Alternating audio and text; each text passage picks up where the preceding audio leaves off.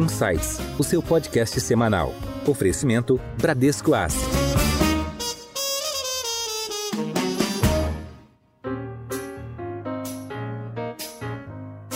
Olá, eu sou Adilson Ferrarese e este é o Insights, o podcast do Bradesco. Se pudéssemos resumir o atual momento que vivemos em poucas palavras, eu diria que estamos em um estágio de recuperação dos efeitos da pandemia, com a reabertura da economia de forma mais consistente e um processo inflacionário demonstrando resiliência em algumas frentes. E as bolsas ao redor do mundo continuam surpreendendo para cima. Commodities em alta e agora um foco grande na possibilidade de antecipação da elevação das taxas de juros dos países desenvolvidos. Logo, reflexo direto nos países emergentes e no Brasil. E diante desses ingredientes, ainda assim temos que tomar decisões de investimentos. E para falar com mais propriedade sobre onde e como investir, tenho o prazer de contar com a presença de Carlos Vos, sócio-diretor da Capitalo, uma referência do mercado de hedge funds no Brasil e parceira de longa data do Bradesco Asset. Carlos, seja muito bem-vindo e obrigado pela presença. É um prazer tê-lo aqui conosco hoje. É um prazer estar aqui. Muito obrigado. Obrigado. E também participando conosco aqui hoje, o diretor da Bran, Ricardo Eleutério. É bom tê-lo aqui hoje, Ricardo. Seja muito bem-vindo. Obrigado, Adilson. Sempre um prazer participar aqui. Agradecer aqui o Carlos pela parceria com a Bradesco Asset. Aliás, parceria de longa data. Obrigado, Carlos. Não, obrigado a vocês. Assim, um prazer estar com gente tão ilustre aqui. Para começar o nosso bate-papo, e obviamente não poderia ser diferente, né? Vamos começar com investimentos. Eu queria que você trouxesse para os nossos ouvintes um pouco da tua visão de mundo, do ponto de vista, né, do que você entende hoje como oportunidades de investimentos. A gente tem aí, acho que, três grandes pilares, né? Como a gente já comentou no início, né? A vacinação acelerando, reabertura dos principais economias do mundo e uma pitada de inflação. Então, eu queria a tua perspectiva do ponto de vista de investimentos, dado esses três pilares que a gente vê aí hoje. Eu tenho uma visão construtiva, achando que esse ponto que a gente está agora é um ponto de um pouco mais de dúvida. Eu falo isso com toda a propriedade, porque a Capital é uma empresa de gestão que corre risco, que a gente coloca as nossas convicções com muita força. A gente é uma das poucas assets, eu vou falar isso um pouco depois, mas acho que é uma das poucas assets que tem uma consistência de uso de risco ao longo de uma história muito longa, que é bastante rara, tá? Então a gente opera da mesma forma que a gente operava no começo, dos mesmos tamanhos, que é uma coisa bastante rara. E quando eu digo para vocês que eu estou com posições um pouco menores, sem dúvida, sim, no final acho que papo de gestor, né? O gestor sempre fala assim, não, estou cautelosamente otimista. Isso aí é, o cliente está cansado de ouvir isso, tá? Mas eu vou explicar um pouco sobre por que, que a gente está com um pouco de cautela, embora a gente tenha uma visão construtiva. Eu acho que a grande questão que a gente tem, eu não sou tão preocupado com a peso de política monetária do Fed, dependendo das condições. O grande problema que a gente tem é se a gente vai chegar no final do ano com uma situação de uso de capacidade muito ruim no mundo todo. Ou seja, se a gente vai chegar muito próximo de uma situação onde é um pouco mais claro que você vai ter um problema inflacionário. Então, a variável chave para mim é o nível do core da inflação do mundo, excluindo esse efeito de reabertura, que é muito difícil de fazer, mas a gente vai tentar fazer. A gente tem que não só ver o headline da inflação, mas tentar excluir os efeitos não permanentes. Tá? Então, a gente vai tentar olhar um core, ter uma ideia de como você vai estar rodando essa inflação e nível de ocupação da capacidade, ou seja, o nível de desemprego. A gente vai voltar para um nível de desemprego muito próximo do que a gente estava antes, a gente vai voltar para um nível de desemprego abaixo do que a gente estava antes, a gente vai voltar para um nível de desemprego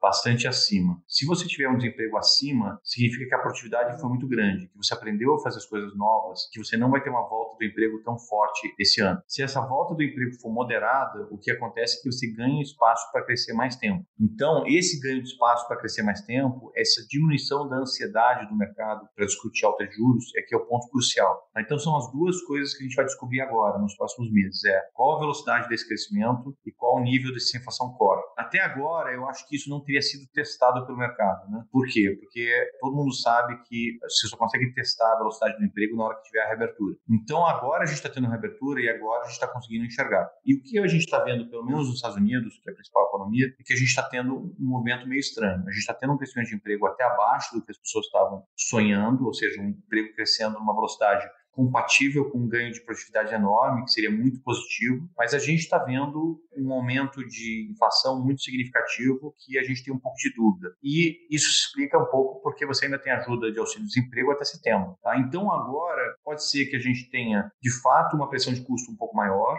assim, e um crescimento de emprego um pouco menor, que eu consideraria na média até bom, tá? Eu não acho ruim isso não. Mas pode ser simplesmente que o emprego não esteja crescendo porque as pessoas não querem procurar trabalho enquanto estão recebendo esse auxílio desemprego. Daí nesse caso o emprego iria explodir depois de setembro, ainda com a inflação alta. Esse cenário é um cenário de risco muito grande. Então, se por acaso você tiver essa base de inflação e o emprego começar a acelerar muito, muito forte depois que o auxílio-desemprego acabar, isso daí vai ser preocupante. E a gente vai descobrir isso nos próximos meses, tá? Eu acho isso mais importante, essa discussão, do que exatamente o Fed. Tá? O Fed, e essa discussão do Fed ter sido um pouco mais duro, é uma discussão bem desagradável, ela adiciona para o risco desse cenário que eu estou conversando, porque assim, porque o Fed tinha colocado como meta alguns níveis de desemprego para poder atuar de maneira mais forte, e agora ele está relaxando isso, ele está colocando uma normalização mais prospectiva e menos, digamos assim, uma função de resposta ao que está acontecendo. Antes, parecia claro que o Fed não ia se mexer antes de um certos targets serem atingidos, e agora parece claro claro que se ele estiver preocupado, ele vai se mexer e está preocupado com as expectativas de inflação. Então, isso é uma mudança significativa, mas eu não acho ruim, tá? Eu acho normal, à medida que a economia avança e que as coisas normalizam, que o Fed mude de discurso. Isso nunca descarrilhou recuperação de ativos. O mercado tem um excesso de foco na política monetária, e se você olhar, por exemplo, de 2013, quando teve a Tantrum, até 2020, a política monetária só apertou. Você veio reduzindo o estímulo monetário, finalmente para o Fed subir juros, e o mercado só subiu. Então, a política monetária ela ajuda, mas ela não explica no longo prazo os movimentos de mercado. A questão do crescimento de lucros, de quanto tempo você tem de crescimento, de qual perspectiva que você tem, é muito mais importante. Então eu discordo um pouco nesse foco excessivo no aperto do Fed, tá? De qualquer forma, é desagradável para o curto prazo, tá? E eu levo isso em conta para ficar um pouco mais cauteloso, mas não é um ponto central da minha visão de investimento. Então, trazendo isso um pouco para o Brasil, né, o que, que, eu acho? Resumindo, assim, mundo, eu tenho uma visão positiva sobre produtividade, então eu acho que na hora de retomar as economias, a gente vai estar tá com um espaço maior do que as pessoas estão pensando, ou seja, a gente vai ter um espaço para crescer significativo e eu acho que os mercados vão reagir muito positivamente, mas eu tenho convicção baixa nisso, porque a gente está vendo um vidro nublado. A gente tem essa questão do auxílio-desemprego, que deixa muito difícil de enxergar, então eu tive um resultado bem expressivo nos últimos 12 meses, principalmente a partir de outubro, quando a gente montou posições maiores. O mercado andou muito, os preços estão bem mais caros e, dada essa incerteza, eu estou achando que apostar de maneira otimista nesse momento, com esse grau de incerteza e dar com esse preço, né, talvez não valha a pena. No cenário global, eu acho que é para ter posições macro um pouco menores que eu achava, por exemplo, há dois meses atrás. Só para pegar um gancho, né, falando de global ainda, acho que eu queria nessa tua linha. O cenário talvez não preocupa do lado especificamente do Fed, entendo e concordo sobre olhar, né, principalmente o core ali de inflação. Do ponto de vista de proteção, o que, que você está olhando hoje, se é que existe algum ativo, alguma frente para proteção, principalmente vislumbrando esse cenário que você colocou, que é o seu cenário base? Eu acho que a principal proteção é zerar, certo? Assim, essa sempre foi a minha visão, você ter posições menores. Então, tá. eu tenho uma característica onde eu vario muito o tamanho de posição conforme, assim, uma visão que mistura um pouco de longo prazo, como a gente está vendo agora, e um pouco do risco retorno de curto prazo. Então, a principal proteção é diminuir. Então, a gente diminuiu principalmente os ativos, a gente acha que tem uma urgência um pouco menor, são um pouco mais afetados por política monetária. Diminuiu moedas, a gente diminuiu posições de juros, posições mais macro. Na parte de bolsa, a gente manteve posições de maneira razoável, porque a gente acha que já está precificado uma série de ativos, uma queda muito grande de preço, principalmente algumas empresas de commodities. Tá? Então a gente vê já precificado uma queda significativa de commodities que bateria na inflação para baixo e relaxaria a política monetária. Então a gente acha que está implícito no preço dessas ações uma melhora significativa do cenário inflacionário. E por isso que a gente se sente confortável de estar comprado nesses ativos, tá? Porque a gente acha que se for um cenário mais inflacionário, elas vão gerar muito mais lucro. E se for um cenário menos inflacionário, eu acho que tem menos chance de você ter um soluço e eu acho que já está no preço essa queda. Então, acho que são ativos assim que a gente chama low duration assets. São ativos que têm uma taxa de retorno de curto prazo tão forte, tão forte, e nesse cenário que a gente está vendo agora, que qualquer extensão desse cenário da maneira que for, é, gera um retorno muito significativo, que eles não dependem muito do cenário de longuíssimo prazo. Então, a gente está um pouco mais concentrado nessa carteira. Já há algum tempo que eu venho falando que eu acho que o dólar não é hedge, porque a conta corrente brasileira é muito forte, a gente está no processo de altos juros, então tem que evitar usar o dólar como hedge nesse momento, que é hoje que a gente está enxergando. O dólar foi hedge nos últimos 4, 5 anos, eu acho que não funciona. O DI também, tomar DI longo também, eu acho que não é hedge, pelo menos para esse momento. Eu acho que tem algumas moedas no mundo desenvolvidas que eu faria uma carteira delas contra algumas moedas emergentes, porque são moedas desenvolvidas que eu acho que o dólar em particular eu não sou muito animado com o dólar, é, mas tem algumas moedas que estão com desempenho de comércio bom, que eu acho que você pode escolher alguns emergentes para montar uma carteira com viés de hedge, de hedge não, viés vamos dizer assim de beta negativo. Você vai fazer uma carteira que vai ser negativamente correlacionada com a bolsa. Isso eu enxergo. Tem alguns países, Austrália, Nova Zelândia, que estão com uma alta de juros significativa, que se der algum problema no mundo, eu acho que esses países podem fechar, ao contrário de outros países que estão com juros tão amassado, que também não adianta, você não consegue tomar para proteger. Mas eu diria que esses ativos eles não são grandes hoje no meu portfólio, que o principal movimento que a gente fez foi de diminuir posições. Em alta.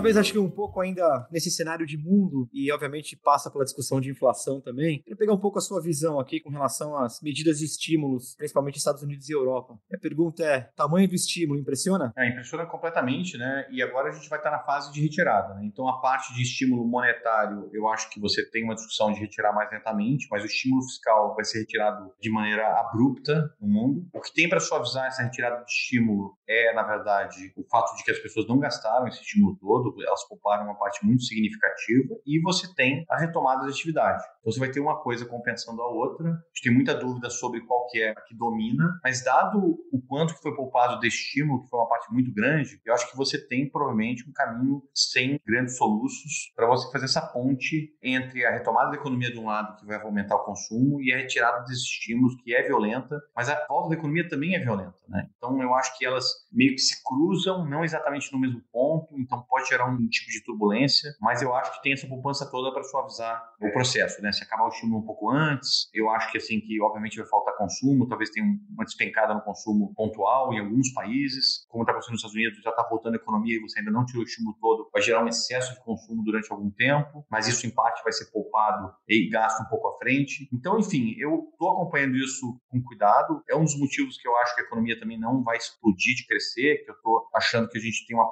probabilidade razoável de caminhar para um nível de uso de capacidade que permita ainda alguns anos de crescimento, ou seja, um número otimista, mas eu não estou achando isso o principal ponto, porque no caso ele combina com a volta da atividade. Legal, o Carlos, e aí já pegando um pouco e trazendo para a realidade do Brasil, né? E eventualmente a gente caminhando para um cenário de reabertura e eventualmente diminuição ou retirada aos poucos gradativa de estímulos. A gente pega umas commodities pressionadas e de fato com aceleração aí aí bem forte. E para o Brasil, né, eu queria a tua visão aí. Isso é bom para o Brasil, pegando um gancho até no reflexo dos principais ativos brasileiros, né? Seja a paridade real-dólar, como que isso influencia diretamente nessa paridade real-dólar, você já trouxe um pouco desse sabor aí, e reflexo principalmente na bolsa e juros, né? Acho que se eu pudesse amarrar aqui, qual que é a tua visão de Brasil nesses três ativos, dado todo esse pano de fundo que você fez aqui? Eu acho Brasil barato, eu acho que a importância da eleição é enorme, eu acho que a gente vai reconhecendo a importância da eleição gradualmente. Hoje em dia, a gente tem duas incertezas principais: quem são os candidatos e qual o perfil dos candidatos. É, a gente não sabe direito qual é o perfil do Bolsonaro, se ele vai vir Bolsonaro liberal, que nem ele veio da primeira vez, é possível que ele não venha tão liberal como ele veio da primeira vez. A gente tem um perfil sobre o Lula, a gente não sabe se o Lula vai vir. O programa político do Haddad ele era terrível, então se ele vier com o plano político do Haddad, eu acho que o mercado vai se assustar. Se vier moderado, eu acho que os brasileiros não vão acreditar muito na moderação, né? Porque eu acho que essa moderação ela seria só da boca para fora, ele não nomearia equipe econômica. Acho que uma moderação para ser crível, o mínimo que teria que ser é ele indicar um interlocutor de transição que seja crível e moderado dentro do PT e que indique um pouco da política que ele vai seguir. Eu vejo pouco ganho para ele fazer isso, assim, eleitoral. E é por isso que eu acho que o mais provável é que seja uma situação mais nervosa. Eu acho que é possível, tá? Ser moderado. E se ele for moderado de maneira fake, que é simplesmente ficar dando um recadinho, etc., eu acho que eventualmente os gringos podem comprar, mas os brasileiros não vão comprar essa moderação sem um sinal mais efetivo. Mas como tem todas essas certezas, e eu acho que falta um tempo significativo para a eleição, eu acho que você vai incorporando gradualmente com base nas informações que você vai recebendo ao longo do tempo. Você vai incorporando a incerteza, você vai vendo se, por exemplo, se o Lula começa a construir uma base mais ampla, quem vai ser o vice, você vai vendo se o Bolsonaro está subindo ou caindo nas pesquisas, que eu acho que esse é o ponto relevante. Sim, eu acho que você coloca na sua conta se a economia vai estar forte ou fraca, se a economia estiver forte, o Bolsonaro tem mais chance, se ela estiver fraca, o Bolsonaro tem menos chance, e o perfil do presidente. Eu acho que são tantas variáveis que eu tenho um pouco de dificuldade de, falando bem francamente, assim, eu não sei, assim, eu não sei o que vai acontecer, eu tenho muita dificuldade de dizer. Uma terceira via ajudaria nesse processo? Ajudaria muito, assim, mas eu sou cético. Eu acho que a chance do Dória é muito baixa, porque eleições de reeleição, elas são plebiscitárias. Então, de modo geral, o presidente ele se posiciona como situação. Então é muito difícil você vencer, ter mais voto do que um cara de situação, sendo parecido com ele. Na verdade, é mais ou menos como o Bolsonaro foi eleito. O Bolsonaro foi eleito porque ele era o contrário total da Dilma na cabeça do eleitor e o candidato de centro ele não teve espaço. Então eu acho que a dinâmica é mais parecida com isso, mais ainda porque é uma reeleição. Tá? Se fosse uma eleição do zero, eu acho que tinha mais chance de um candidato do centro. Como é uma eleição de reeleição, eu acho que tem menos chance. Não é impossível, tá? Não estou descartando, porque eu acho que assim que nessa parte eleitoral que mais tem a surpresa. Mas eu acho que é um cenário pouco provável. Eu acho que o cenário mais provável, na verdade, é de não ser o Lula, por incrível que pareça. Porque, enfim, o presidente não ser um candidato em probabilidade, acho acho. E aí, pegando um pouquinho dos investimentos, aqui é uma provocação, mas não de cravar um número, que eu gosto muito de fazer isso, mas de fato de ter um direcionamento ou uma proximidade da onde poderia estar. Se a gente pegar a bolsa para vocês, para cima ou para baixo, ou meio nesse range de lado até o final do ano, dólar de equilíbrio, de fato, talvez um pouco para baixo e em relação a juros, né? A aceleração que você vê hoje no Banco Central, ela é, na visão da capital, suficiente para essa retomada que a gente está vendo aí? É só para a gente fechar isso, para tentar traduzir um pouquinho para os nossos ouvintes como eles podem esperar a capital olhando para frente dos próximos seis meses. Aí. Na parte de real, a gente está comprado no real, porque eu acho que é muito tempo e muito fluxo. Quando a corrente está muito positivo, o carrego é muito forte, a gente vê interesses estrangeiros, tá? Então, assim, então a gente está comprado no real, é uma posição infelizmente menor do que eu estava um tempo atrás, por causa desse incerteza maior. Tá? Então, assim, não é tão grande que você soma essa incerteza eleitoral com uma incerteza de fora, mas a convicção no real ela é relativamente grande. É a principal moeda que eu tenho na minha carteira de moedas hoje. Então, assim, então dentro da carteira, carteira como todo ela ficou menor, mas ela é a principal posição na carteira de moedas. A outra moeda que a gente gosta é do yuan, mas assim, mas o real é na minha opinião é o destaque, porque ele tem essa combinação e é uma coisa engraçada, porque em janeiro o fluxo de comércio decepcionou a gente barbaramente, porque a gente imaginava que deveria estar explodindo. E a partir de janeiro, na verdade, está rodando acima do que a gente esperava. Então, foi um swing muito, muito grande, né? E não foi não é à toa que o real desvalorizou tanto em janeiro. Né? Você olhava para além do cenário, você olhava e falava assim: caramba, nem com esse câmbio o negócio vai, nem com essa atividade global vai, nem com esse comércio acelerando vai. Assim, quando que o real vai, né? De repente, fevereiro foi, né? O, finalmente começou a aparecer esse fluxo de exportações forte que a gente estava esperando há muito tempo. Então, essa combinação de um conta corrente muito equilibrado no curto prazo, com um cenário eleitoral ainda distante, com uma taxa de de curto prazo muito forte, fez com que a gente apostasse na valorização do real. Na parte de política monetária, eu tenho uma tendência de achar que esse salto de inflação que a gente está vendo agora é temporário, que é uma questão de hiato, ou seja, que é uma questão de desemprego alto que vai fazer com que serviços continuem baixos no longo prazo. Acho que tem esse bump que vai fazer a inflação voltar em algum momento. Eu acho que o Banco Central está correto, a política monetária estava muito frouxa e provavelmente não ia levar a uma convergência. É hora de reagrupar e não deixar a expectativa de inflação desancorar ancorar mas infelizmente o ciclo monetário ele vai ligar com as eleições. Que eu não consigo discutir qual vai ser a trajetória de política monetária do ano que vem, que é o horizonte que importa, certo? Sem discutir eleições. Na parte curta, eu vou ser bem franco, eu tenho dificuldade de entender a lógica do Banco Central. Não é um Banco Central que me parece muito claro. Ele tem uma divisão interna muito grande, vozes muito distintas internamente, então, assim, então você vê a comunicação oficial, mas você escuta cada um dos dirigentes falar, eles têm posturas muito distintas, argumentos argumentos muito distintos e, assim, posturas que, na minha opinião, são até um pouco incongruentes. Assim, quando você começou um ciclo de alta vindo de 2%, você ficou tentando dar guidance de qual que é o término do processo de alta dizendo que ia terminar ainda estimulativo. E isso é contraproducente. Então, eu acho que, ao mesmo tempo, o Banco Central pode errar um pouco na mão fazendo um pouco demais, né? porque eu não estou entendendo o que ele está fazendo, eu não estou entendendo por que ele está acelerando agora. Se ele simplesmente falasse que ele ia fazer um pouco mais, que ia alongar o período de alta, ele já poderia levar os juros para onde ele quiser, ainda mais porque ele está falando em levar para o neutro. Né? E o neutro não é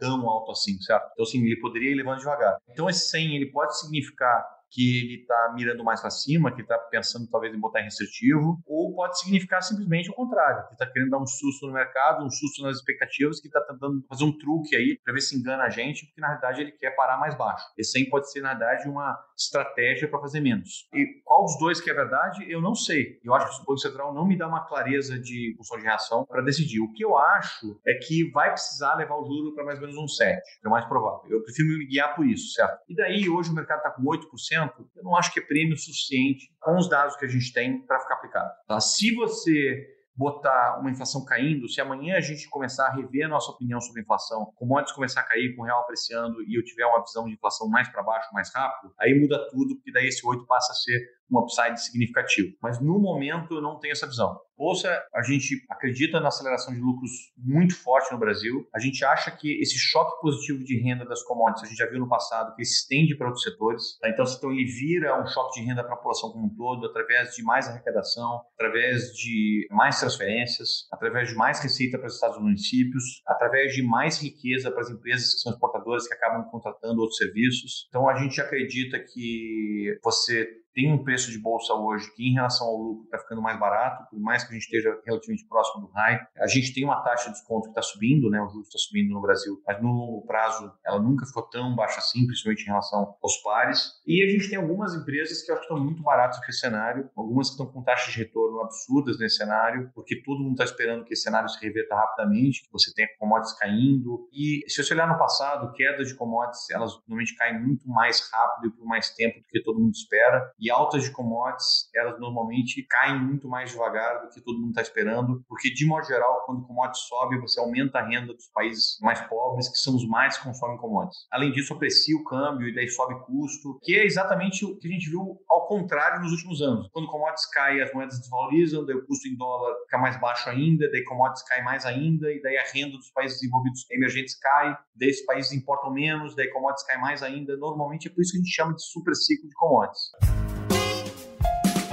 Em Foco. Pegando um pouco do que você trouxe, né, fica muito clara a visão de investimentos da Capital olhando para frente. Acho que tem duas certezas aqui, né, que existem várias variáveis que a gente não controla e principalmente tem novos entrantes no mercado que dificultam um pouco mais a decisão de investimento, mas ainda assim a gente tem que tomar as decisões de investimento. Acho que pegando um gancho nesses pontos que você trouxe, cara, acho que tem um fator importante que eu entendo que acho que é o DNA da Capital, que é construir ao longo do tempo novas fontes de alfa, né, novos fatores de risco, que acho que isso de fato corrobora para de fato ter uma carteira carteira equilibrada ao longo do tempo. Então a gente queria que você trouxesse dois aspectos dessas fontes de alfa. O primeiro, como que você aloca risco, como que você constrói essas novas fontes de alfa. E segundo, como que é o processo decisório dessa, eu diria assim, seleção de novos setores. Acho que vale a pena uma pequena explicação. A gente é uma constelação de hedge funds, né? Então a gente começou como um fundo multi-estratégia, mas como a gente tem um investimento constante nos processos de investimento, essas estratégias elas têm uma independência muito grande, elas são construídas com pessoas que poderiam estar abrindo a sua própria asset.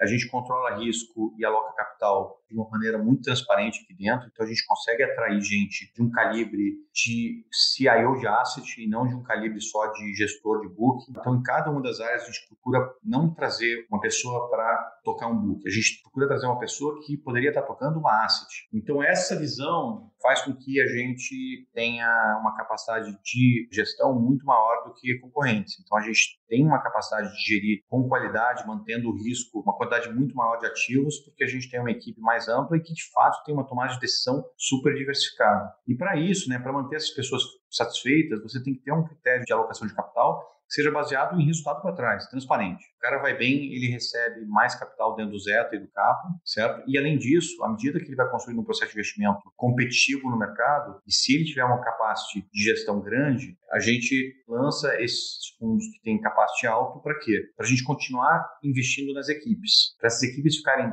com capacidade de retenção, ou seja, elas vão operar no Zeta e no fundo próprio, e a gente vai manter o Zeta como sendo um fundo com capacidade altíssima e rentabilidade excelente, sem perder equipe. E de fato, a Capital é uma das menores taxas, exatamente por causa dessa liberdade de rotatividade entre os gerentes. Assim, as pessoas chaves da Capital estão conosco há muito tempo, a gente contrata muito devagar, porque de fato a gente está procurando não só gente que tem capacidade de tocar uma mesa, a gente quer gente que pode tocar uma asset. Então, eu não consigo contratar mais, achar mais do que uma, duas pessoas por ano. Hoje em dia, a gente tem 13 mesas na Capital, uma nova, que a gente vai conversar no futuro. E essas mesas, elas são desenvolvidas com cuidado para manter a nossa cultura, a gente contrata devagar. Normalmente elas ficam incubadas no Zeta durante algum tempo para a gente lançar a cota, para depois a gente lançar os produtos. E quando esses produtos são lançados, de modo geral, elas só têm o tamanho de uma asset. E a gente combina isso tudo dentro do Zeta uma tradução aqui para os nossos ouvintes, que eu gostei bastante desse tema de constelação. Vale mencionar né, que a Capitalo, em suma, de fato, né, eu diria assim, um ecossistema que tem um fundo responsável, que tem um equilíbrio muito grande em todas as estratégias, que é o Capital Capa e o Zeta. E aí ele vem, obviamente, né, que seria uma metáfora aí às estrelas, cada fonte de alfa desmembrando em novos produtos, que aí é essa jornada dessa constelação. Então, muito bacana mesmo essa evolução. Tem algumas estrelas que não saem, tá? Assim, no final, o Cap e o Zeta, eles tendem a manter todas aquelas operações que a gente tem uma limitação de tamanho, a gente tende a manter dentro do capo do Zeta. Ótimo. É porque é o seguinte, porque o objetivo, na verdade, é ter a melhor equipe de gestão no longo prazo e a melhor alocação. Né? Então, as pessoas que têm uma capacidade alta de gestão, que têm estratégia de investimento mais simples ou em ativos mais líquidos, como, por exemplo, os ativos estrangeiros, se você limitar essas pessoas ao Zeta, elas vão estar gerindo muito menos do que elas poderiam. Então, a gente acha que vale a pena uma estratégia de retenção. Se a gente não abrir esses produtos, daqui a 5, 6 anos, as pessoas podem falar assim, poxa, poderia estar gerindo mais recursos fora além da gente fornecer fundos incríveis, assim, que são descorrelacionados e que têm uma estratégia própria e que diversificam, como o K10, como o Gaia, que é o nosso fundo sistemático, a gente também é uma estratégia de retenção para continuar com o Zeta e o Kappa como sendo fundos absolutamente excepcionais. Tá? Parece que é uma contradição, né, você lançar fundos competindo com os fundos mais antigos da casa, mas na verdade é o contrário, né? Eles na verdade permitem que você seja ultra competitivo em termos de retenção e construção de novas equipes. Carlos, você mencionou do produto, tanto do Capa e do Zeta, acho que vale mencionar, né? Nós aqui no Bradesco tem aqui como DNA levar para os nossos clientes sempre as melhores opções de investimentos. E os dois produtos estão disponíveis aqui na nossa rede. Mais uma vez agradeço toda essa parceria. Mas eu queria entrar um pouco aqui falando um pouco da empresa. A Capitalo foi fundada em 2009. Desde então, a gente vê uma concorrência crescente na indústria, novas gestoras, todos os dias, novas gestoras, novos entrantes e um mercado sempre em transformação. A pergunta para você é: como atuar nesse mercado acirrado e em constante mudança? Capital é conhecido no mercado como uma das gestoras mais organizadas. A gente tem uma estratégia que é a mesma desde o início da empresa, é uma coisa incrível, né? A gente tem uma estratégia de uma partnership com uma distribuição de capital meritocrático. Normalmente, quem distribui capital meritocraticamente são as instituições, Millennium, bancos, etc. Por quê? Porque você tem um layer de management que não é gestor e que tem a cabeça fria para fazer essa distribuição de capital. E você tem normalmente as gestoras de dono, que tem um grupo de gestores que fundou ou um gestor que fundou, que sempre vai privilegiar a alocação de capital para quem são sócios fundadores, etc. E a Capital, nos últimos 11 anos, ela distribui capital de uma maneira diferente, meritocrática de verdade. Então, assim, então com uma partnership que de fato é dinâmica, sem ego, eu disputo risco com todo mundo. Eu tenho quatro mesas dentro da Capital que disputam risco com base em resultado. Hoje continuo sendo uma parte muito relevante do capa do Zeta, mas porque eu mereci, porque eu tive um resultado que foi compatível. Se eu tivesse tido um resultado pior, eu teria caído muito no risco. Então a gente vem diversificando e o objetivo é esse. A Capital foi criada para ser um excelente lugar para trabalhar. A gente tem uma taxa de pass-through, ou seja, a parte do resultado que a gente passa para os nossos executivos é a grande maioria. A gente fez isso exatamente para reter os talentos. Então a gente chega num momento de extrema competitividade de mão de obra. Hoje em dia as assets estão brigando por talento à tapa e a gente é, tem uma flexibilidade de estrutura, um nível de remuneração, um nível de paciência para construção. Hoje na capital é o lugar que, se eu tivesse uma estratégia nova, eu queria construir, que a gente tem um horizonte, a gente está olhando de fato para três, cinco anos, a gente é paciente com as nossas estratégias, a gente dá guidance, a gente apoia no sentido de fazer críticas construtivas, eu assim, pô, isso caminho que você está tentando aqui, eu acho que não funciona, porque a gente não contrata essa pessoa. A gente tem uma área dentro da capital que dá coaching para as áreas. Essa área fica até embaixo de mim, que é capitaneada pelo Cristiano Maroja. Então, a gente tem uma estratégia de construção de equipe que mistura um payout de longo prazo maior, uma paciência maior, e eu não vejo nenhuma gestora com uma estrutura parecida com a Capital. Eu acho que a gente, nesse sentido, a gente está sozinho. A gente tem várias outras gestoras que são muito estratégia, isso tem um monte, tá? Tem várias gestoras que alocam capital de maneira eficiente. Os bancos eu acho que fazem isso muito bem, tá? Até vocês têm um fundo de estratégia que tem um capital super bem alocado. Mas eu acho que essa combinação de partnership com meritocracia na alocação de capital, eu acho que a Capital é uma empresa única. Eu acho que a gente tem vantagens competitivas nesse mercado ultra concorrido em função disso. Nessa linha, vocês estão sempre investindo em tecnologia e busca por novas fontes de alfa, né? O que esperar da Capital daqui para frente? Além das áreas temáticas, né? A Capital tem duas áreas temáticas, três na verdade. Então hoje a gente tem análise automática de conta corrente, que a gente faz isso em conjunto com a macro, mas assim mais capitaneado pela mesa. A gente tem todo um esforço para diminuir o tempo entre sair o dado e a gente ter uma conclusão a gente conseguir olhar quase instantaneamente. A gente tem uma série de indicadores que a gente tenta criar com base em análise de indicadores difíceis de agregação, como, por exemplo, qual é o positioning de cada mercado, que ajudam a gente a guiar a decisão qualitativa. Isso não é processo temático. Isso são resumos de informação que a gente testa para ver se eles funcionam. Quando a gente transforma em número, a gente consegue testar se aquilo de fato funciona, se é uma impressão que funciona ou se funciona de fato. E a gente joga isso dentro de um processo qualitativo que vai olhar, por exemplo, assim, é, se a gente deveria se alavancar com uma opção, se é um negócio que está muito fora. Então, assim, onde você vai misturar com o fato se a volta barata ou cara, misturar coisas que é muito difícil você misturar num processo temático. Então, você misturar de uma maneira que tem o julgamento humano, se o mundo vai entrar em recessão, tem tudo isso que a gente está falando sobre o ponto do Fed e a importância de onde vai terminar. São coisas impossíveis de fazer de maneira automática. Tá? Não tem como automaticamente eu ter esse julgamento, por exemplo, que eu tenho de que o ponto importante que a gente tem que olhar agora é quando vai estar o desemprego em janeiro. Tá? Isso aí nenhum processo sistemático vai conseguir, mas a ideia de você juntar uma análise muito mais rápida, uma análise que transforma as coisas um pouco mais em número para você testar, é uma coisa que a gente está fazendo agressivamente dentro da empresa e está surtindo resultado. Legal, Carlos. Você trouxe um ponto importante aí no momento anterior, falando sobre coaching, né? Da, principalmente do time de investimentos. Acho que esse é um ponto importante, né? Não só para retenção, mas também para o desenvolvimento de todo mundo. E a gente tem um desafio hoje, que é o surgimento de novas assets. Você tem um mercado super aquecido e você tem muita gente começando, né? Então, se pegar o Carlos de hoje, trazendo ele para o início da carreira ali, com a tua experiência, né? O que, que você poderia compartilhar para esse jovem que está começando e gostaria de trabalhar? Além de, obviamente, querer fazer um estágio na capital, né? Não, isso aí eu acho que é o principal, tá?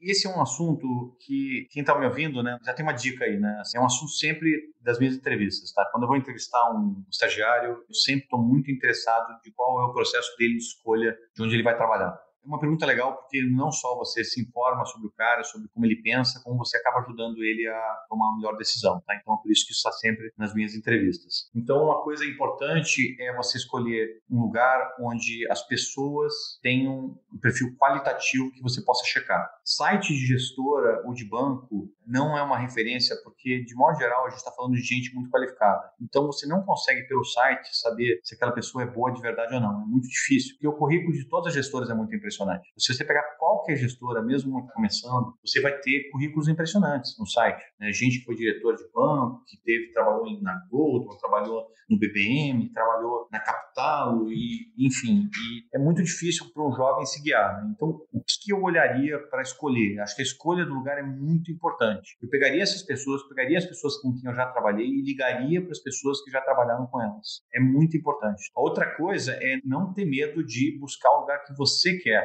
Não é só buscar as oportunidades que aparecem. Você tem que buscar o lugar que você quer. Você tem que se informar ao máximo de quais lugares têm a melhor cultura, tem um ambiente bom, onde um ambiente onde você pode aprender, um ambiente como na capital, onde você tem várias equipes, a tomada de decisão ela é diversificada, então você não fica distante demais da tomada de decisão. Então você não precisa estar numa gestora pequena, você precisa estar numa área onde você faça a diferença, onde tenha de fato trabalho para você próximo da tomada de decisão. Então você pode ter isso no Bradesco, embora o Bradesco seja um banco gigantesco, certo? Porque assim, porque no final não importa mais é qual o desenho da equipe onde você vai estar, quais são as pessoas que vão estar com você. Esse é o principal ponto que eu acho. E daí, se as pessoas ensinam, se elas têm padrão de ensinar, e mais importante de tudo, se é uma coisa que você se interessa genuinamente. Não é assim, eu quero lá para ganhar dinheiro. Assim. Eu acho que isso daí funciona por alguns anos, mas não funciona por 30 anos. Você tem que ter um interesse genuíno por aquilo que você está fazendo para construir uma carreira de longo prazo. Bom, eu concordo, Carlos. Você mencionou aqui o Bradesco e falando um pouco mais aqui da Bran, a gente passa por um processo constante aqui de investimento em pessoas e tecnologia, são os pilares fundamentais aqui para nosso nosso negócio. A gente tem aqui um caminho enorme para ser explorado pela perspectiva de carreira, para quem quer entrar numa asset, você bem colocou, seja numa asset independente ou uma asset de banco, que é o nosso caso aqui, mas tem um caminho enorme do nosso lado.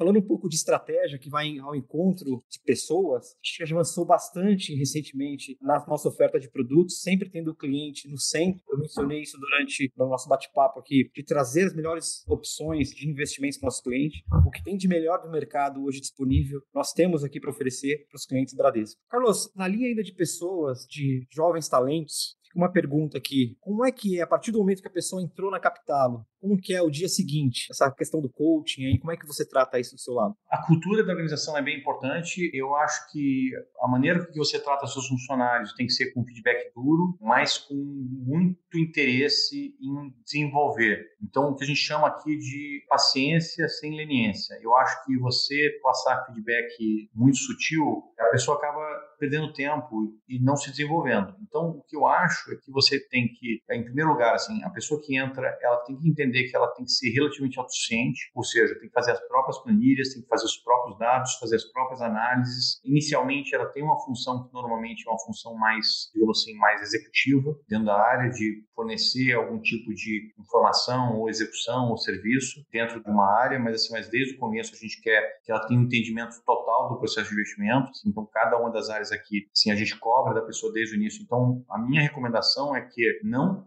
fique fechada naquilo que você tem que fazer. Entenda a área como um todo, faça as suas próprias planilhas, replique o trabalho do seu chefe. É só replicando o trabalho do seu chefe, se colocando um pouco na cabeça dele, que você vai realmente conseguir agregar valor para a área. Você tem que falar assim: se eu tivesse um lugar do meu chefe, o que eu faria? E daí, obviamente, você vai, dada a inexperiência, você vai ter 10 boas, 10 ruins, assim, mas a única maneira de você realmente conseguir evoluir na tomada de decisão e, de fato, fazer a diferença dentro da sua equipe é ter esse processo de se colocar no lugar e criar esse canal de comunicação, né? Pensar em time também, assim, saber que assim que você não está lá para ter uma opinião assim, ah, não, mas eu falei isso naquele dia. Não, isso aí não adianta. Se você não convenceu as pessoas, se você não teve argumentos para dizer, também não adianta nada no processo. Então, eu focaria muito nisso, né? Em trabalhar para ter uma opinião própria de qualidade que dá muito trabalho, envolve um trabalho de base bem significativo, fugir um pouco das suas funções e se colocar um pouco mais no lugar das pessoas e aprender que não basta ter ideia certa, né? Porque todo mundo acha que sempre acerta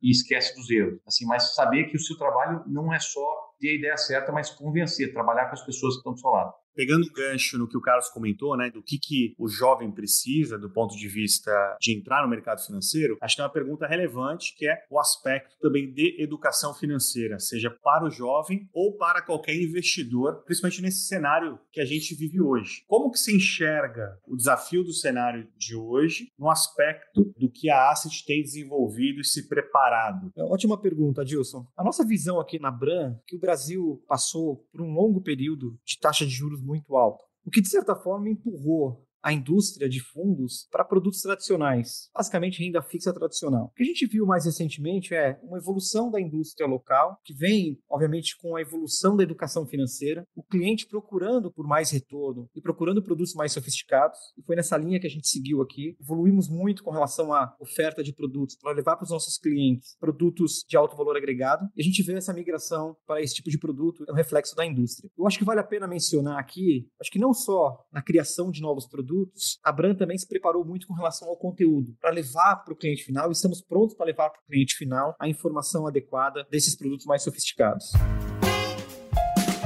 Seu guia